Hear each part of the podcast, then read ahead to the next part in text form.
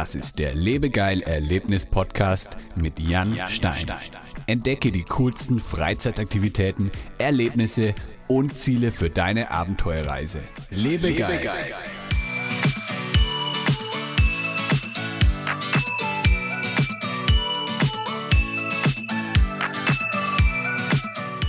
Hallo liebe Erlebnisfreunde, herzlich willkommen zu einer neuen Episode des Lebegeil Erlebnis Podcasts. Heute bei mir zu Gast Michael von Upstream Surfing. Michaels Unternehmen ermöglicht es Surfern in der Stadt ganz ohne Meer und künstlich erzeugte Wellen surfen zu gehen. Diese Podcast-Episode wird dir präsentiert von Lebegeil Media.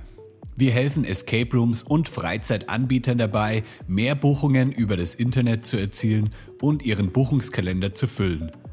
Wir sind dein Ansprechpartner, wenn es um Buchungssysteme, Social Media Marketing, Website-Optimierung und Online-Werbung wie Google und Facebook Ads geht. Möchtest du dein Online-Marketing 2020 optimieren und richtig Gas geben? Vereinbare ein kostenloses Beratungsgespräch auf lebegeil-media.com/termin.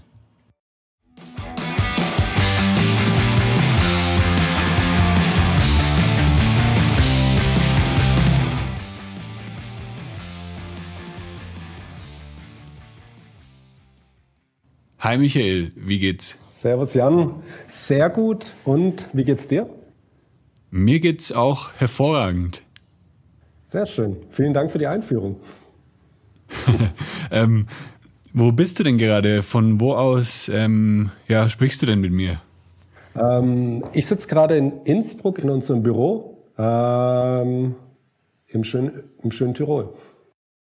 Im schönen Tirol, das ist, äh, das klingt gut. Ähm, wahrscheinlich habt ihr auch jetzt gerade eher, ähm, ja, könnt ihr wahrscheinlich nicht rausgehen zurzeit, oder? Ja, das ist leider ein bisschen schwer zurzeit. Wir sind gerade mitten in der Hochzeit von der Corona-Pandemie. Ähm, ist auch, muss ich ehrlich sagen, gerade schwer für uns als Startup, ähm, weil jetzt eigentlich wäre diesen Donnerstag Saisonstart gewesen. Und oh. das verschiebt sich jetzt leider auf ungewiss. Äh, wir hoffen, dass wir Mitte ja. Mai, Anfang Juni äh, wieder ins Wasser dürfen. Ja, hoffen wir es, hoffen wir es. Ja, die ganze Freizeitindustrie ist da ziemlich krass getroffen, weil ja, es, genau die ganzen Aktivitäten können einfach nicht stattfinden. Meine ganzen Kunden haben pausiert, die ganzen Escape Rooms haben geschlossen und ja, auf dem Blog sieht's auch aus. Äh, ich hatte am Anfang, äh, vorher hatte ich so 4000 Besucher pro Tag wow. und jetzt ist es aktuell so auf 300, 400 runtergegangen. Also es ist schon ziemlich krass, die ganze, äh, ja, wie sich das alles auswirkt. Es ist wirklich verrückt, was für Auswirkungen das hat. Ähm, es ist, glaube ich, richtig, was dort gemacht wird. Ähm, ja. Aber es wird jetzt so langsam erst klar, was für wirkliche Auswirkungen das auch für die ganze Wirtschaft, für die kleinen Unternehmen ähm, hat. Und ich bin gespannt, wie es weitergehen wird. Ja, ja, das, man weiß es einfach nicht, was passieren wird, ob die Leute dann, wenn's, wenn die Ausgangssperre vorbei ist, ob die Leute dann äh, das Geld haben überhaupt dann für Freizeitaktivitäten.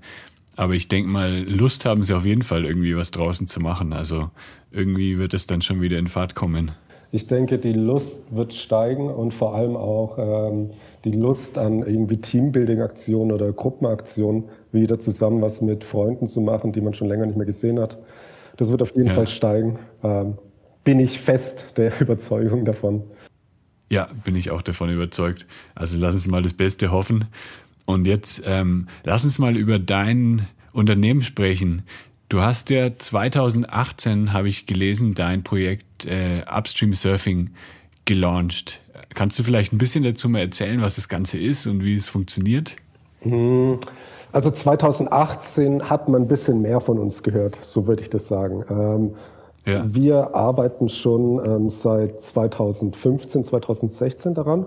Ähm, mhm. Das Ganze hat so angefangen, wir sind drei Surfer gewesen, ähm, der Andreas, Simon und ich. Äh, Simon Helikopter-Testingenieur in Zürich, Andreas äh, Co-Founder von Tripstick Surfboards in München und ich, Michael, äh, ich habe meine Masterarbeit über mobile stehende Wellen geschrieben.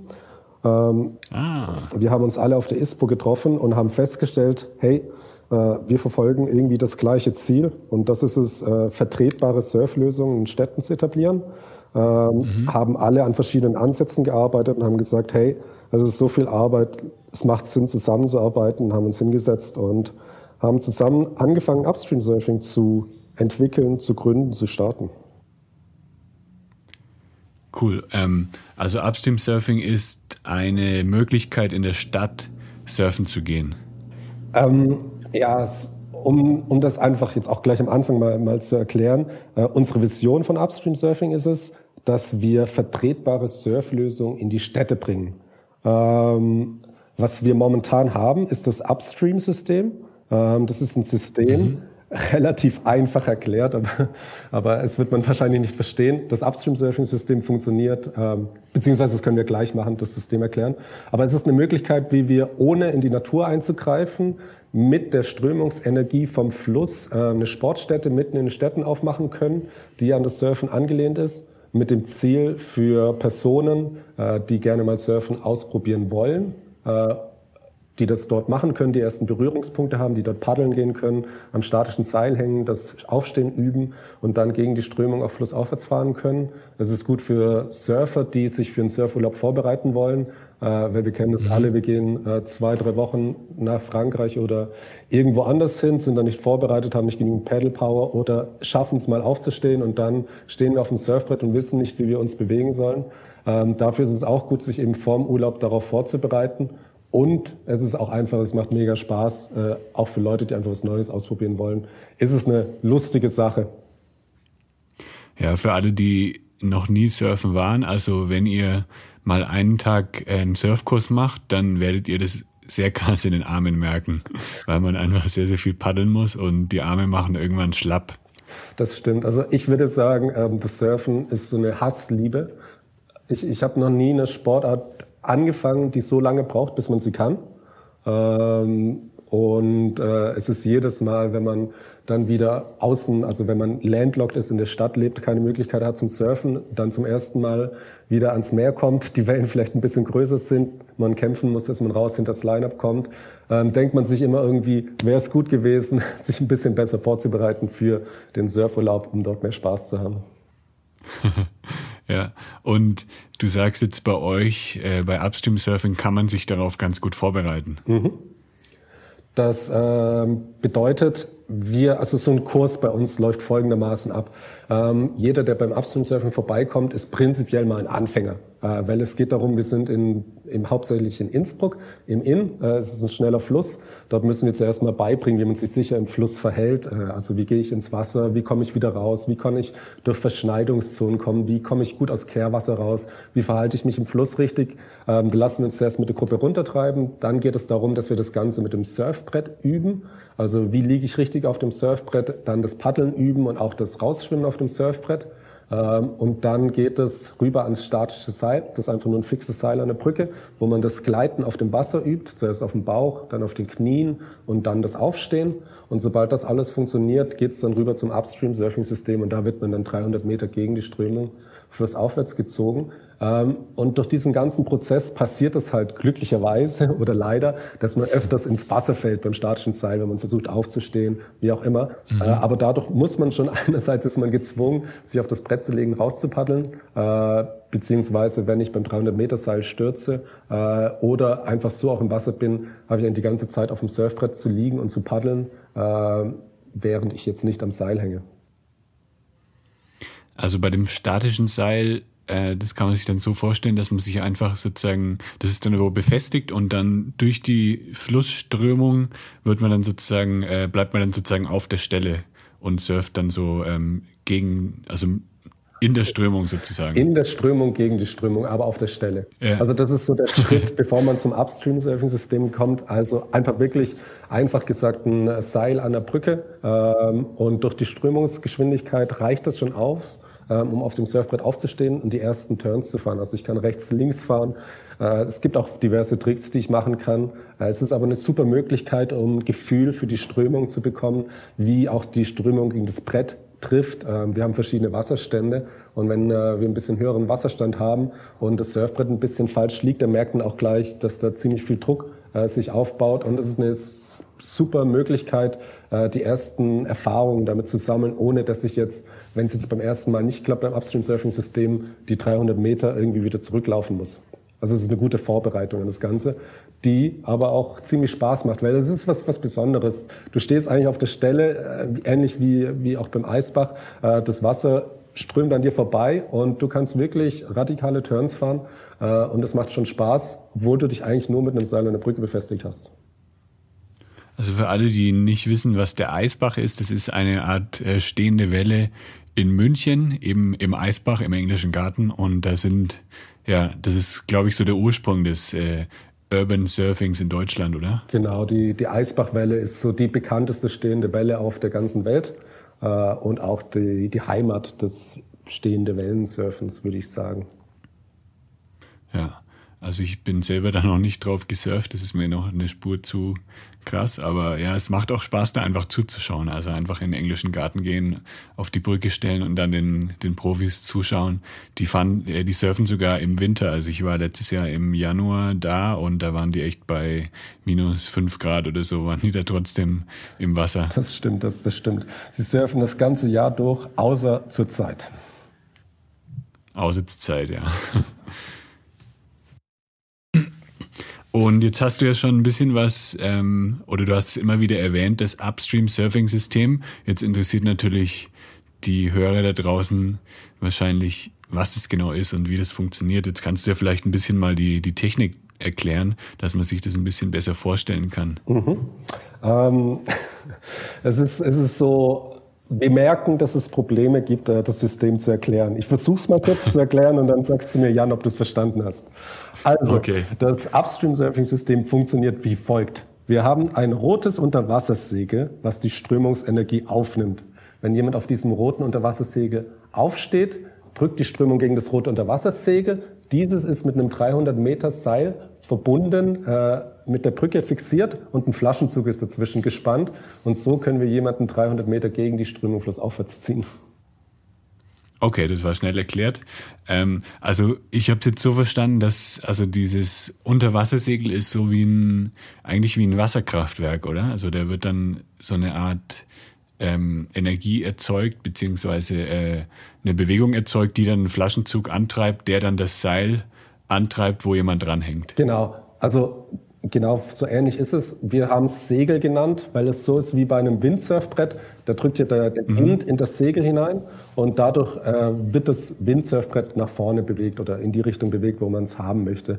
Und bei uns ist es mhm. eben ähnlich. Normalerweise schwimmt dieses rote Unterwassersegel auf dem Inn ähm, mhm. weil wir dort Schwimmkörper gebaut haben, die darunter befestigt sind. Aber sobald wir das Segel belasten mit dem Gewicht von oben, wird das Segel unter Wasser gedrückt. Und sobald es unter Wasser gedrückt wird, mhm. strömt dort die Strömungsenergie dagegen und es entsteht ein Zug. Und diesen Zug nehmen wir und haben einen Flaschenzug entwickelt, den wir vierfach oder sechsfach übersetzen können, wodurch wir ein 300 Meter langes Seil gefädelt haben. Und dadurch, dass dann Druck in diesem Segel entsteht, wird es nach unten stromabwärts gezogen und durch die Übersetzung können wir dann diese, diese Strömungsgeschwindigkeit vom In entweder vier- oder sechsfach übersetzen, sodass wir jemanden 25, 30 kmh gegen die Strömung flussaufwärts ziehen können. Wie kommt man auf sowas? das ist eine sehr gute Frage. Ähm, Verzweiflung und keine Surfmöglichkeit zu Hause ist, glaube ich, die, die richtige Antwort dafür. Ähm, es ist so ein, so ein bisschen ein Mix. Ähm, uns ist es unheimlich wichtig, äh, dass wir irgendwie eine Möglichkeit haben, äh, dass man irgendwie seine Surftechnik, sein Surftraining, äh, den Surfspaß auch in der Stadt haben kann. Und ich war 2016 auf dem Surfpark Summit in Florida, wo es darum ging, wie sich das ganze urbane Surfen weiterentwickeln wird. Und da habe ich relativ schnell festgestellt, dass es alles in die Richtung Wellenparks oder künstliche stehende Wellen gehen wird. Äh, also Wellenparks, ich weiß nicht, soll ich das kurz erklären? Und künstliche stehende Wellen? Ähm, ja, bitte. Also bei Wellenparks geht es darum, es wird ein komplett künstliches See angelegt, äh, wodurch eine Art Schneepflug gezogen wird, auf einem Schlitten, auf Schienen. Ähm, und da bildet sich dann rechts und links eine Welle, auf der man surfen kann. Ähm, beziehungsweise es gibt jetzt auch in Australien ein neues Produkt, da wird ein riesiger, ich glaube, sie haben den größten hydraulischen Zylinder der Welt gebaut, wo sie eine Art Pömpel nach oben belegen, der dann wieder nach unten bewegt wird und dabei entsteht auch eine Welle, auf der man surfen kann. Ähm, mega coole Lösung. Ähm, es ist aber leider für unseren Geschmack ähm, viel zu teuer, so, eine, so ein C zu bauen. Man muss komplett künstlichen äh, einen C anlegen und äh, es verbraucht jedes Mal, wenn man eine Welle haben will, Energie. Äh, weswegen, weswegen wir uns gesagt haben, das ist irgendwie noch nicht die Lösung, wie wir äh, das, den Surfen, diesen naturverbundenen Sport äh, in die Städte bringen wollen. Und dann auf der anderen Seite die künstlichen stehenden Wellen. Ähm, da hat man eigentlich ein ähnliches Prinzip, beziehungsweise die Eisbachwelle äh, nachgebaut mit einem System, wo einfach neun Pumpen äh, oder eine verschiedene Anzahl, je nachdem wie breit man die Welle macht, äh, Pumpen Wasser aus einem Wasserbecken holen, das über eine Struktur äh, strömen lassen, dass sich dort darüber eine Welle bildet. Ähm, und das ist auch eine wunderschöne Welle, die richtig viel Spaß macht zum Fahren, verbraucht hat extrem viel Energie pro Stunde äh, weswegen wir einfach gesagt haben, wenn wir irgendwie ein Produkt entwickeln wollen, dann wollen wir eins haben, was bestenfalls wir minimalinvasiv integrieren können, was keine Energie verbraucht und eine Menge Spaß macht. Und da haben wir uns dann doch so ein bisschen limitiert, äh, aber haben dann doch das, das Upstream-Surfing-System, ist dann die erste Lösung, die daraus entstanden ist, ähm, wo wir gesagt haben, hey, das ist eigentlich der erste richtige Schritt in die Richtung. Aber es ist noch nicht alles, was wir vorhaben. Es ist nur der erste Schritt, den wir jetzt machen müssen, um eine Marke aufzubauen, um Erfahrung in dem Bereich zu sammeln, um zu wissen, wie ein Genehmigungsprozess mit den Städten abläuft, wie wir ein Sicherheitskonzept aufbauen können, wie wir eine Ausbildung entwickeln konnten äh, für unsere Surfcoaches und so weiter, um dort wirklich äh, mal ein erstes Produkt als Art Pfeilspitze in die Städte zu bringen, was wirklich einfach umsetzbar ist und was äh, den Anfängern gefällt, was den Surfern gefällt, aber auch ganz wichtig, was dem Bürgermeister und dem Stadtmarketing und dem Stadtrat gefällt, weil das ist immer noch rein technisch ist es möglich, eigentlich Surflösungen, auch stehende Wellen zu bauen. Daran scheitert es meistens nicht, es scheitert eher auf der genehmigungsrechtlichen Seite. Ähm, und da haben wir einen guten Kompromiss gefunden, wie wir irgendwie auf einfache Art und Weise so einen Sport in die Städte bringen können. Es ist ein relativ niedriges finanzielles Risiko. Ähm, und man kann so irgendwie den Markt vorbereiten darauf, dass noch mehr Surflösungen in Zukunft kommen werden. Und ähm, man braucht jetzt dafür aber wahrscheinlich einen Fluss in der Stadt. Richtig, richtig. Wir brauchen für, für unser Upstream-Surfing-System brauchen wir einen Fluss, momentan auch noch eine Brücke und eine Strömungsgeschwindigkeit von mindestens einem Meter in der Sekunde, was ungefähr Schrittgeschwindigkeit ist. Also falls ihr da draußen denkt, wir haben Lust auf Upstream Surfing bei uns in unserer Stadt, schaut mal, ob ihr vielleicht eine Brücke findet äh, und die Strömungsgeschwindigkeit so schnell ist, wie ihr gehen könnt und schreibt uns sehr gerne.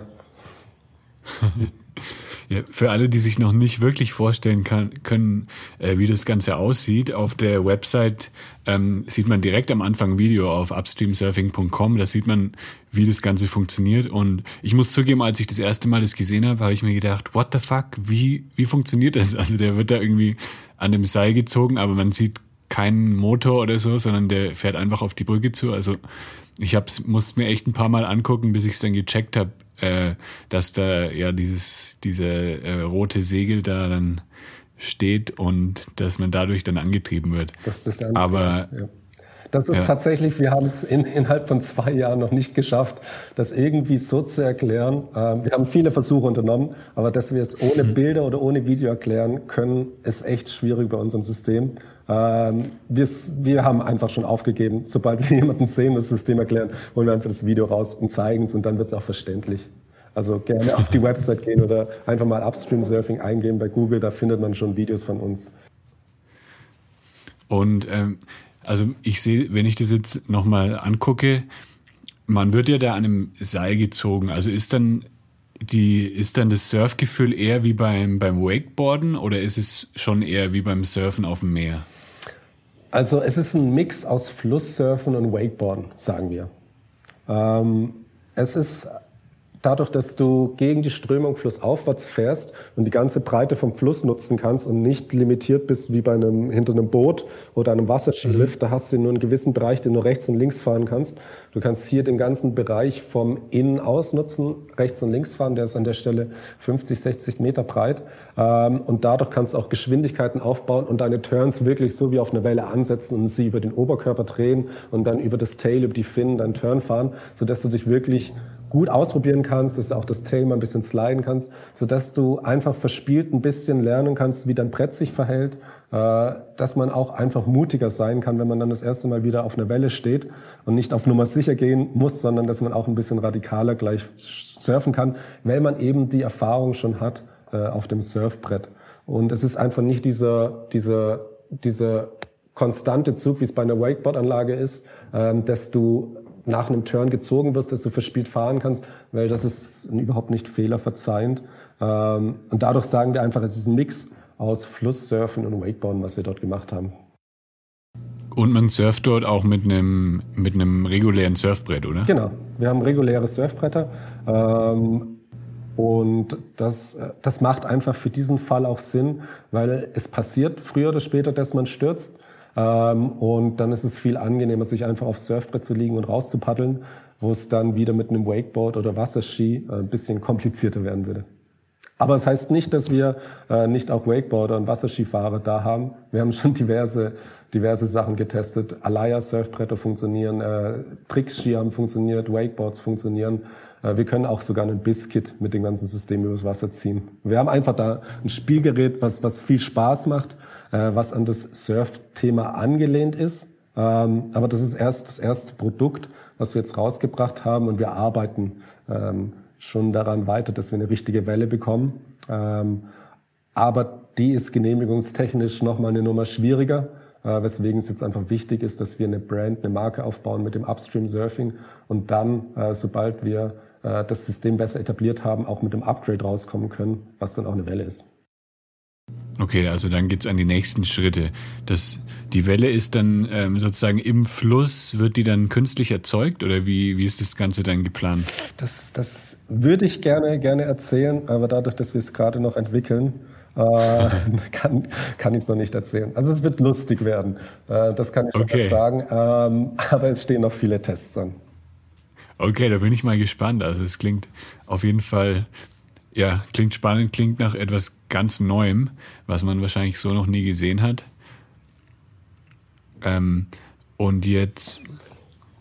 Wird es werden. Ja? Wird es werden. Wird es werden. Ähm, aber ich möchte jetzt auch, also wir gehen erst damit auch offiziell in die Kommunikation, wenn wir wirklich sagen, äh, wir haben Bilder dazu, das funktioniert. Ähm, und solange wollen wir das auch eher noch ein bisschen zurückhalten weil es eben wichtig ist, äh, gerade in dem Surfbereich ist schon viel ähm, geredet gemacht worden. Ähm, und wir wollen einfach dann damit öffentlich gehen, äh, wenn es wirklich auch äh, funktioniert. Also das ist dann wahrscheinlich in den nächsten Jahren erst geplant. Genau. Also unser Plan ist es, unsere Vision ist es ja, dieses Surfen, urbanes Surfen in Städten zu etablieren. Ähm, und wir haben einfach gemerkt, als ich auch bei der Masterarbeit darüber geschrieben habe, dass es einfach genehmigungsmäßig das Hauptproblem ist, dass man dort ein einfaches Produkt braucht.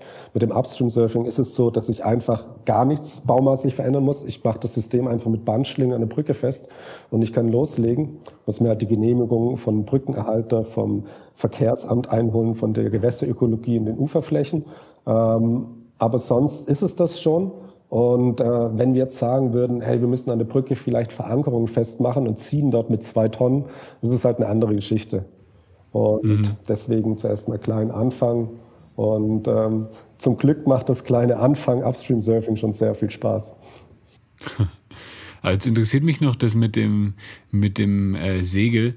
Wie ist es denn, weil du hast gesagt, da muss dann Gewicht von oben drauf ähm, gebracht werden. Muss dann da immer eine Person sein, die sich da draufsetzt oder wie funktioniert das genau mit dem Gewicht? Mhm.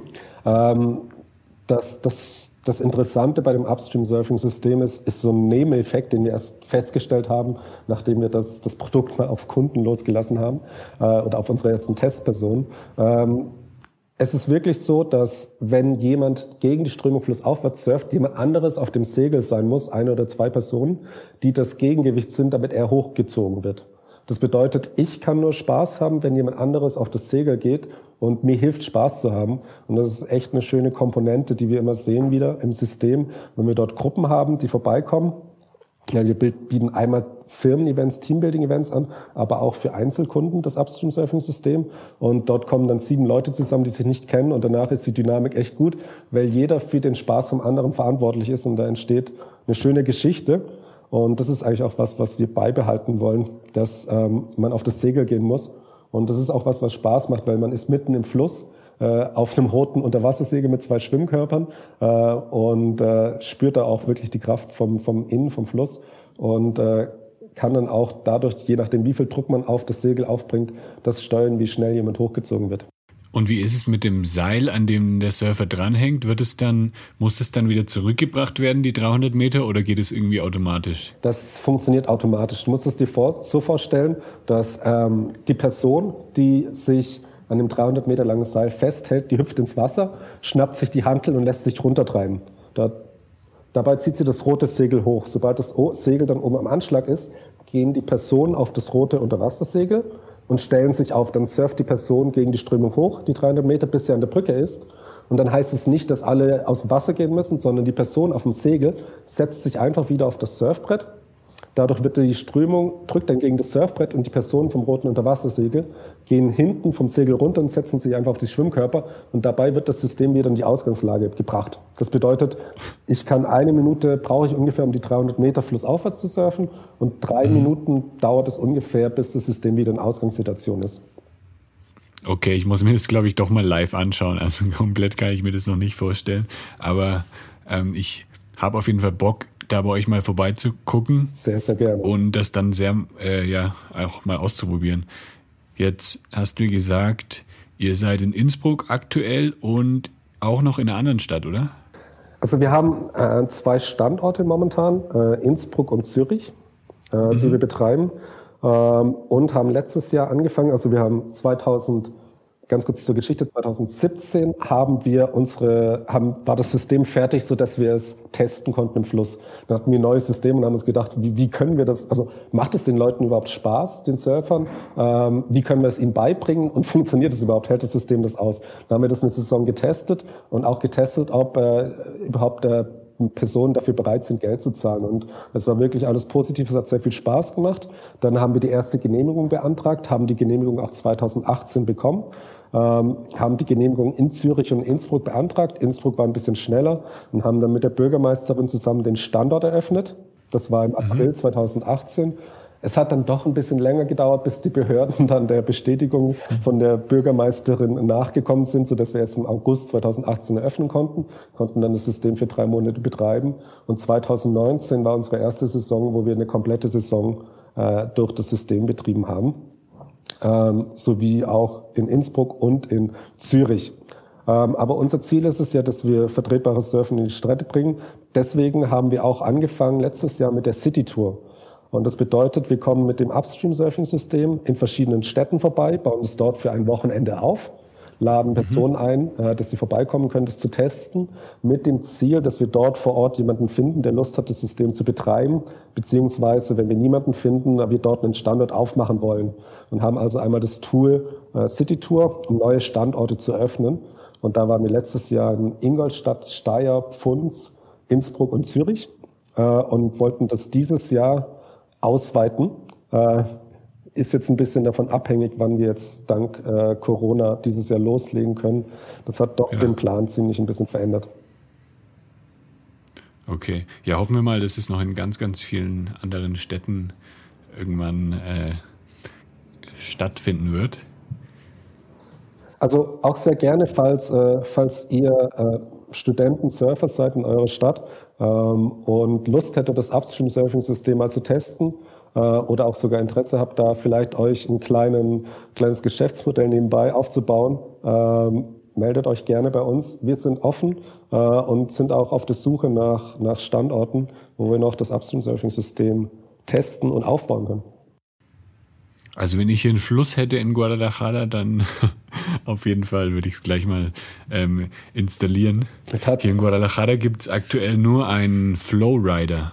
Genau, ein Flowrider. Das ist ja, das ist ja ein System, womit äh, ein dünner Wasserfilm über äh, eine Schicht äh, geschossen wird, die ähnlich geformt ist wie eine Welle und man kann darauf dann fahren. Mhm. Ja, genau. Finde ich, macht auch richtig viel Spaß.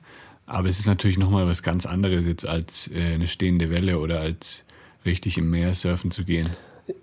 Also es macht auf jeden Fall diese, diese Wellenparks, die künstlich entstehenden Wellen, auch die Flowrider-Systeme, ähm, machen alle extrem viel Spaß. Ähm, aber ich, ich, meiner Meinung nach ist es dann auch nochmal schön, dass man oder wichtig, dass man in der Natur draußen ist. Ähm, ja. Gerade bei, bei so einem Sport wie Surfen ist es nochmal eine wichtige Komponente. Ja, auf jeden Fall. Ähm, aber, aber du, das ist gerade lustig, äh, dass du den Punkt mit Mexiko ansprichst. Wir haben zufälligerweise den Staatssekretär äh, von, für den Tourismus in Brasilien kennengelernt äh, und mhm. sind gerade auch mit ihm in Absprache, ob man da nicht was aufbauen könnte. Oh, cool. Das wäre doch nicht schlecht, gleich nach Brasilien expandieren. Wobei man, wir auch schauen müssen, ähm, der, der Zielmarkt oder unsere, wir wollen vor allem das in dem Dachraum aufbauen und in Europa, ähm, weil einfach hier äh, die Strömungsgeschwindigkeiten passen, die Wassertemperatur passt und bisher haben wir noch keine Krokodile und andere Tiere im Wasser, was das Ganze ein bisschen angenehmer macht. Warst du denn schon mal im Wellenwerk in Berlin? Äh, leider noch nicht, leider noch nicht. Ich war äh, einmal in der Jochen Schweizer Arena in München ähm, das ist, glaube ich, auch eine City Wave wie Wellenberg Berlin, äh, die dort aufgebaut worden ist. Aber bis nach Berlin habe ich es leider noch nicht geschafft. Aber die haben noch gar ja, nicht so lange ja, offen, oder? Die haben noch gar nicht so lange offen. Nee, da habe ich auch erst äh, mit dem Julius gesprochen, mit einem der Gründer. Und die haben, äh, ich glaube, im Dezember haben sie eröffnet letztes Jahr. Mhm. Ich bin mir gar nicht mehr ganz sicher. Ähm, aber ja, das ist auch ziemlich cool, das Projekt. Und ich glaube, in Deutschland gibt es aktuell drei stehende Wellen, also drei City Waves. Einmal in München in der Jochen Schweizer Arena, dann äh, das Wellenwerk in Berlin und dann gibt es, glaube ich, noch in Osnabrück eine stehende Welle. Ein Einkaufszentrum mit stehender Welle. Ja, mhm. genau. Ähm, wie ist es denn in Österreich? Gibt es da auch City Waves? Ähm, es gibt in Österreich, in Wien, wird die City Wave ab und zu mal aufgebaut, also nur über den mhm. Sommer oder für einen gewissen Zeitraum. Ähm, so. Und in Zürich ähm, haben sie auch angefangen, äh, eine City Wave aufzubauen.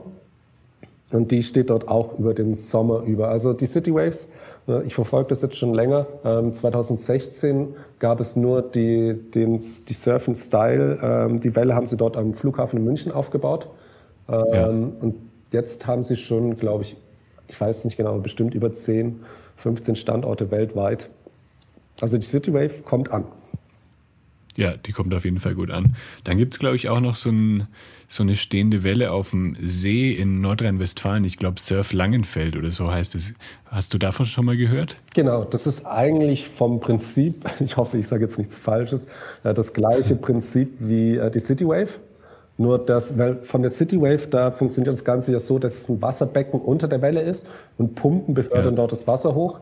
Äh, und dann läuft das Wasser durch ein Wasserbecken und tropft hinten wieder ab.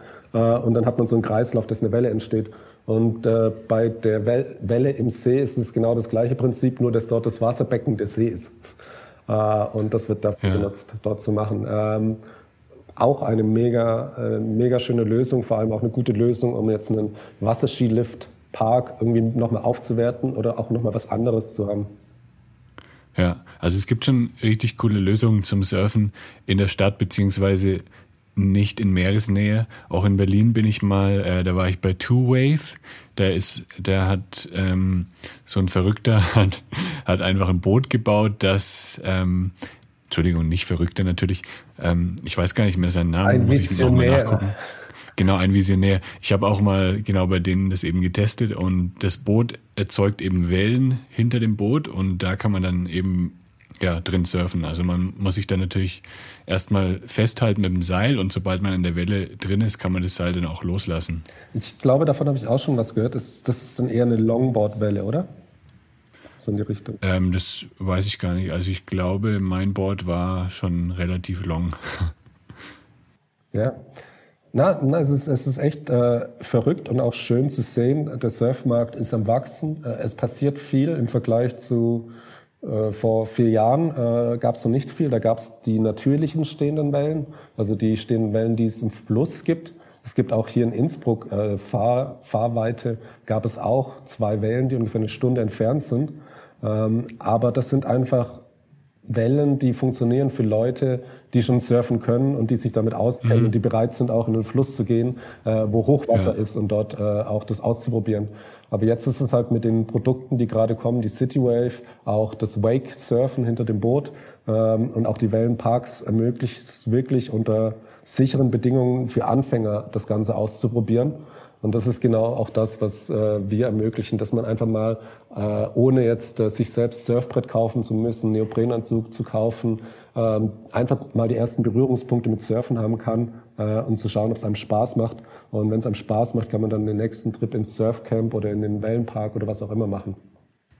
Ja, ja, das finde ich ganz cool, dass da auch Anfänger dann die Möglichkeit haben, das mal auszuprobieren, bevor sie dann irgendwie einen Surfurlaub buchen und dann dann am Meer merken, dass es ihnen gar keinen Spaß macht. Was, was, was ich aber zu der Geschichte noch sagen will, äh, ist, wir haben uns so ein bisschen ähm, uns da eine Hürde gesetzt, indem wir gesagt haben, wir wollen die vorhandenen Ressourcen äh, benutzen für die ganze Geschichte. Und ähm, ich würde da auch an die, die Surf-Community so ein bisschen plädieren, ähm, dass irgendwie, wenn wir versuchen, irgendwie Surflösungen in die Städte zu bringen, äh, dass wir irgendwie schauen, dass es irgendwie vertretbar ist, was auch immer. Ich sage überhaupt nichts dagegen, wenn man auf einem, in, zum Wellenpark gehen will und dort surfen oder auf einer künstlichen stehenden Welle. Das ist super. Ähm, aber ob es halt wirklich die richtige Lösung ist, um dort regelmäßig surfen zu gehen, ist jetzt für meinen persönlichen Geschmack noch nicht die perfekte Lösung, wohin es gehen sollte. Ja. Ja, guter, guter Ansatz auf jeden Fall, dass ihr das ein bisschen noch mehr in die Natur integrieren möchtet und auch so umweltfreundlich wie möglich gestalten möchtet. Es ist halt, es ist halt einfach die Geschichte. Ähm, wenn ich dort im Meer sitze, äh, gab es irgendwo einen Sturm, der tausende von Kilometern auf dem Ozean, Ozean oder Atlantik stattgefunden hat. Und dort wandern die Wellen tausende von Kilometern, treffen dann auf eine Küstenformation, die gerade so ausgerichtet ist, dass aus dieser Richtung, wo die Wellen kommen, die Welle da so schön bricht äh, und man eine schöne Welle haben kann, äh, was halt ein einzigartiges Erlebnis ist, was irgendwie schön wäre, wenn man das Ganze auch irgendwie naturverbunden in die Städte bringen könnte. Wo ist denn dein Lieblings-Surfspot jetzt außerhalb der Städte? Außerhalb der Städte. Ähm, ich war früher, äh, als ich noch Student war, waren wir viel am Atlantik unterwegs. Also mit dem Campingbus war ich mit zwei guten Freunden äh, in Portugal, Spanien und Frankreich unterwegs. Das war eine sehr schöne Zeit. Dort gibt es viele schöne Strände, vor allem oben in Galicien hat es uns immer gut gefallen, ähm, dort zu surfen in Pantin. Ähm, und jetzt gerade äh, war ich im November ähm, auf einer kleinen Insel in Indonesien äh, wo es noch sehr ruhig war. Das war wunderschön. Ähm, ja, da, da hat es sich auf jeden Fall gelohnt zu sein. Die Insel hieß Rote Island äh, und ähm, es war wirklich schön. Ich glaube, es ist so wie Bali vor 20 Jahren war, ist es dort gerade. Ähm, und da wunderschöne Wellen, fast nichts los. Ähm, ja, das ist, glaube ich, gerade mein Favorit. Das müssen wir ja fast rausschneiden, dass dann nicht so viele Leute dort auf die Insel auf einmal kommen. Vielleicht hat das ja auch gar nicht gestimmt, was ich gesagt habe. nee, klingt auf jeden Fall cool, dass es eben noch ein bisschen ruhiger ist und nicht so ganz so überlaufen wie Bali. Das, ich glaube, das ist so auch das, was irgendwie das Surfen und das Surfreisen ausmacht. Irgendwie ein bisschen Abenteuer, noch ein Schauen, ob es irgendwie noch Strände gibt oder einfach mal um die Ecke schauen, ein paar Kilometer weiter schauen als die bekannten Spots äh, und zu suchen, ob es dort nicht irgendwie noch eine Stelle gibt, die genauso gut sein kann, aber einfach nicht bekannt ist, weil da gibt es, glaube ich, noch viel zu finden. Da ja, auf jeden keine Fall. Sorgen machen. Also ich war vor ein paar Jahren mal äh, in Costa Rica in Santa Teresa. Das war auch ziemlich cool, aber ist, glaube ich, schon ziemlich bekannt, dieser Surfspot. Vor allem für Anfänger ist es eben sehr gut geeignet und ich glaube, da sind schon sehr viele Leute unterwegs. Und jetzt im Mai war ich in ähm, Puerto Escondido hier in Mexiko. Puerto, ist, ja, da war ich auch schon mal. Ja. Ach, da warst du auch schon, okay. Mhm. Da gibt es ja die riesige Welle am Cicatella Beach, die, ähm, ich weiß nicht, äh, bist du da auf der Welle gesurft? Oder? Also ich, ich muss echt sagen, äh, ich habe mich bei Puerto Escondido ähm, nicht äh, auf, den, auf die, die, die Hauptwelle äh, getraut. Ich bin eher am Point Gut. gesurft, weil ja. das ist echt, echt, verrückt. Die Strömung ist dort sehr stark. Das äh, hatte ich Respekt vor. Ja, ja, ist ziemlich krass. Also ich habe da auch ein bisschen zugeguckt bei den Surfern äh, ganz früh am Morgen und es war auch echt so, dass wir waren da über eine Stunde gestanden am Strand und es hat keiner von den Surfern geschafft, einmal eine Welle zu nehmen, weil die einfach so krass äh, steil gebrochen ist irgendwie. Und also ich kann es nicht genau beschreiben, ich bin da nicht so der Experte, aber auf jeden Fall war das schon ziemlich heftig. Und ja, ich glaube, als Anfänger wird man da komplett zerstört, wenn man da reingeht. Ich weiß nicht, ob das der, der, die richtige Stelle ist für Anfänger, aber es ist auf jeden Fall beeindruckend, dort, dort zuzuschauen. Ähm, ja.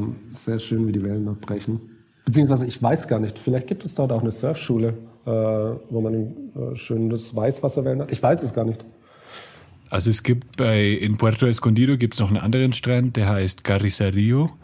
Und da habe ich eine Surfstunde genommen, eine private Surfstunde. Und das ist der perfekte Anfängerstrand, weil die Wellen da eben nicht hoch sind. Also die sind vielleicht ein Meter hoch oder so und sind halt extrem lang. Also man kann da wirklich dann 20 Sekunden oder so auf dem, auf dem Brett stehen und ja, ist einfach perfekt, um anzufangen, aber halt auch sehr, sehr überlaufen, dieser Strand. Also man muss wirklich um sechs oder sieben Uhr morgens dorthin kommen, weil um 10 Uhr da, ja, das war so voll dort im Wasser, also man stößt ständig mit Leuten zusammen. Das ist dann auch nicht mehr so schön. Also ja, ist halt auch nicht ganz so groß der Strand, beziehungsweise der, die Bucht. Ich hatte eine ganz, ganz lustige Geschichte. Ähm, als ich in Puerto in, im Wasser war, äh, an dem Point surfen, ähm, war eigentlich viel los und auf einmal war wenig los. Ähm, und das war gerade in der Zeit, da hatte ich mir ein Surfbrett dort ausgeliehen vor Ort, weil mich es später in Ecuador mit einem Kollegen getroffen habe, der dann die Surfbretter aus Deutschland mitgebracht hat. Ähm, und dann habe ich äh, irgendwie äh, mit dem Surfbrettverleih äh, gesprochen, habe gesagt, hey, es war super, es war nicht viel, es war nicht viel los. Ähm, und dann meinte er so, ja, das lag daran, dass dort ein Hai gesehen worden ist und alle aus dem Wasser gegangen sind. Okay, aber es hat dich keiner benachrichtigt. Ich habe es irgendwie nicht mitbekommen. Vielleicht, ja. Aber es ist manchmal vielleicht auch besser, nicht zu wissen, was da ja. abgeht. Also Hai, die Gefahr von Haien hat man auf jeden Fall auf der Inn in Innsbruck nicht. Wir haben bisher noch keinen gesehen, nein. Also ich hoffe mal für euch, dass es dann wirklich im Sommer ähm, richtig gut abgeht bei euch, dass, dass ihr ganz viele Gäste bekommt. Ähm, wie kann man euch denn bis dahin irgendwie unterstützen? Das ist, das ist gerade sehr gut, dass du es ansprichst, ähm, da ja normalerweise ab Donnerstag Saisonstart gewesen wäre und uns jetzt äh, wahrscheinlich zwei Monate fehlen werden von der Saison, äh, wir noch ein junges Startup sind. Ähm, ist, ist, es wirklich so, dass man uns momentan gut damit helfen kann, äh, auf unsere Website zu gehen, äh, Gutscheine zu kaufen? Äh, wir haben äh, die Surf Gaudi, das ist ganz lustig, da kann man äh, bis zu acht Personen können das System privat mieten äh, und dort dann äh, das System für drei Stunden selbst benutzen oder Gutscheine kaufen für seinen Partner als Geschenkgutscheine, was auch immer. Das ist das, was uns auf jeden Fall jetzt helfen würde. Und äh, wenn man in einer Firma arbeitet, die vielleicht offen für Neues ist, kann man das auch mal seinem Abteilungsleiter, seinem Chef vorschlagen. Oder wenn man selbst mhm. Chef ist, mal schauen auf unsere Seite, ob nicht ein Firmen-Event bei uns interessant wäre. Finde ich gut, ja. Also einfach auf upstreamsurfing.com schauen, einen Gutschein kaufen für den Sommer. Ähm, ja, wenn ihr, wenn ihr sowieso mal surfen gehen wollt, dann, dann entscheidet euch durch jetzt, doch jetzt und dann habt ihr nämlich, äh, dann habt ihr es schon fix und könnt dann nicht mehr irgendwie einen Rückzieher machen. Ähm, ich verlinke euch natürlich den, äh, die Website auch noch in den Show Notes auf lebegeil.de slash podcast. Und ich höre jetzt bei dir im Hintergrund wird schon ordentlich gehämmert, also irgendwas ist gehämmert, da noch in Arbeit, oder? Ja, wir sind gerade tatsächlich dabei, ähm, die letzten Systeme fertig für die Saison zu machen. Wir bauen alles eigentlich, was wir haben, selbst. Die Schwimmkörper, das Segel, äh, die Rollen sind selbst hergestellt und gerade haut der Jakob im Hintergrund die Ösen ein äh, für das Segel, damit wir die, äh, damit wir die Seile befestigen können. Also viele Grüße an Jakob. Und richtig ich, aus. Ja, richtig aus, okay. Also dann vielen, vielen Dank für deine Zeit. Wenn ihr noch was nachlesen möchtet über Upstream Surfing, also einfach auf upstreamsurfing.com schauen. Da seht ihr auch gleich das Video, wie, wie das Ganze funktioniert. Könnt die Gutscheine kaufen und könnt euch da auch noch ein bisschen informieren über euer Surferlebnis in Innsbruck oder in Zürich. Jetzt ähm, wünsche ich euch erstmal noch alles Gute und ja, viel Durchhaltevermögen und hoffe natürlich, dass es dann bald losgehen kann mit der Saison. Vielen, vielen Dank. Ähm und auch ebenso viel Erfolg. Ich hoffe, dass ähm, bei euch alles auch weiterhin glimpflich verläuft und ähm, ich denke und ich bin gespannt, was äh, nach der Corona-Zeit, äh, wie sich das alles ändern wird oder ob sich was ändern wird. Ja, aber wir sind positiv, es wird alles gut. Wir sind positiv, natürlich, natürlich. Vielen Dank. Also mach's gut. Danke dir. Dankeschön. Tschüss. Mach's gut. Jan, ciao. Das war der Lebegeil Erlebnis Podcast mit Jan Stein. Wenn dir diese Episode gefallen hat, hinterlasse eine Bewertung und abonniere meinen Podcast, damit du bei neuen Episoden immer gleich benachrichtigt wirst. Und jetzt viel Spaß beim Erleben. Lebe geil.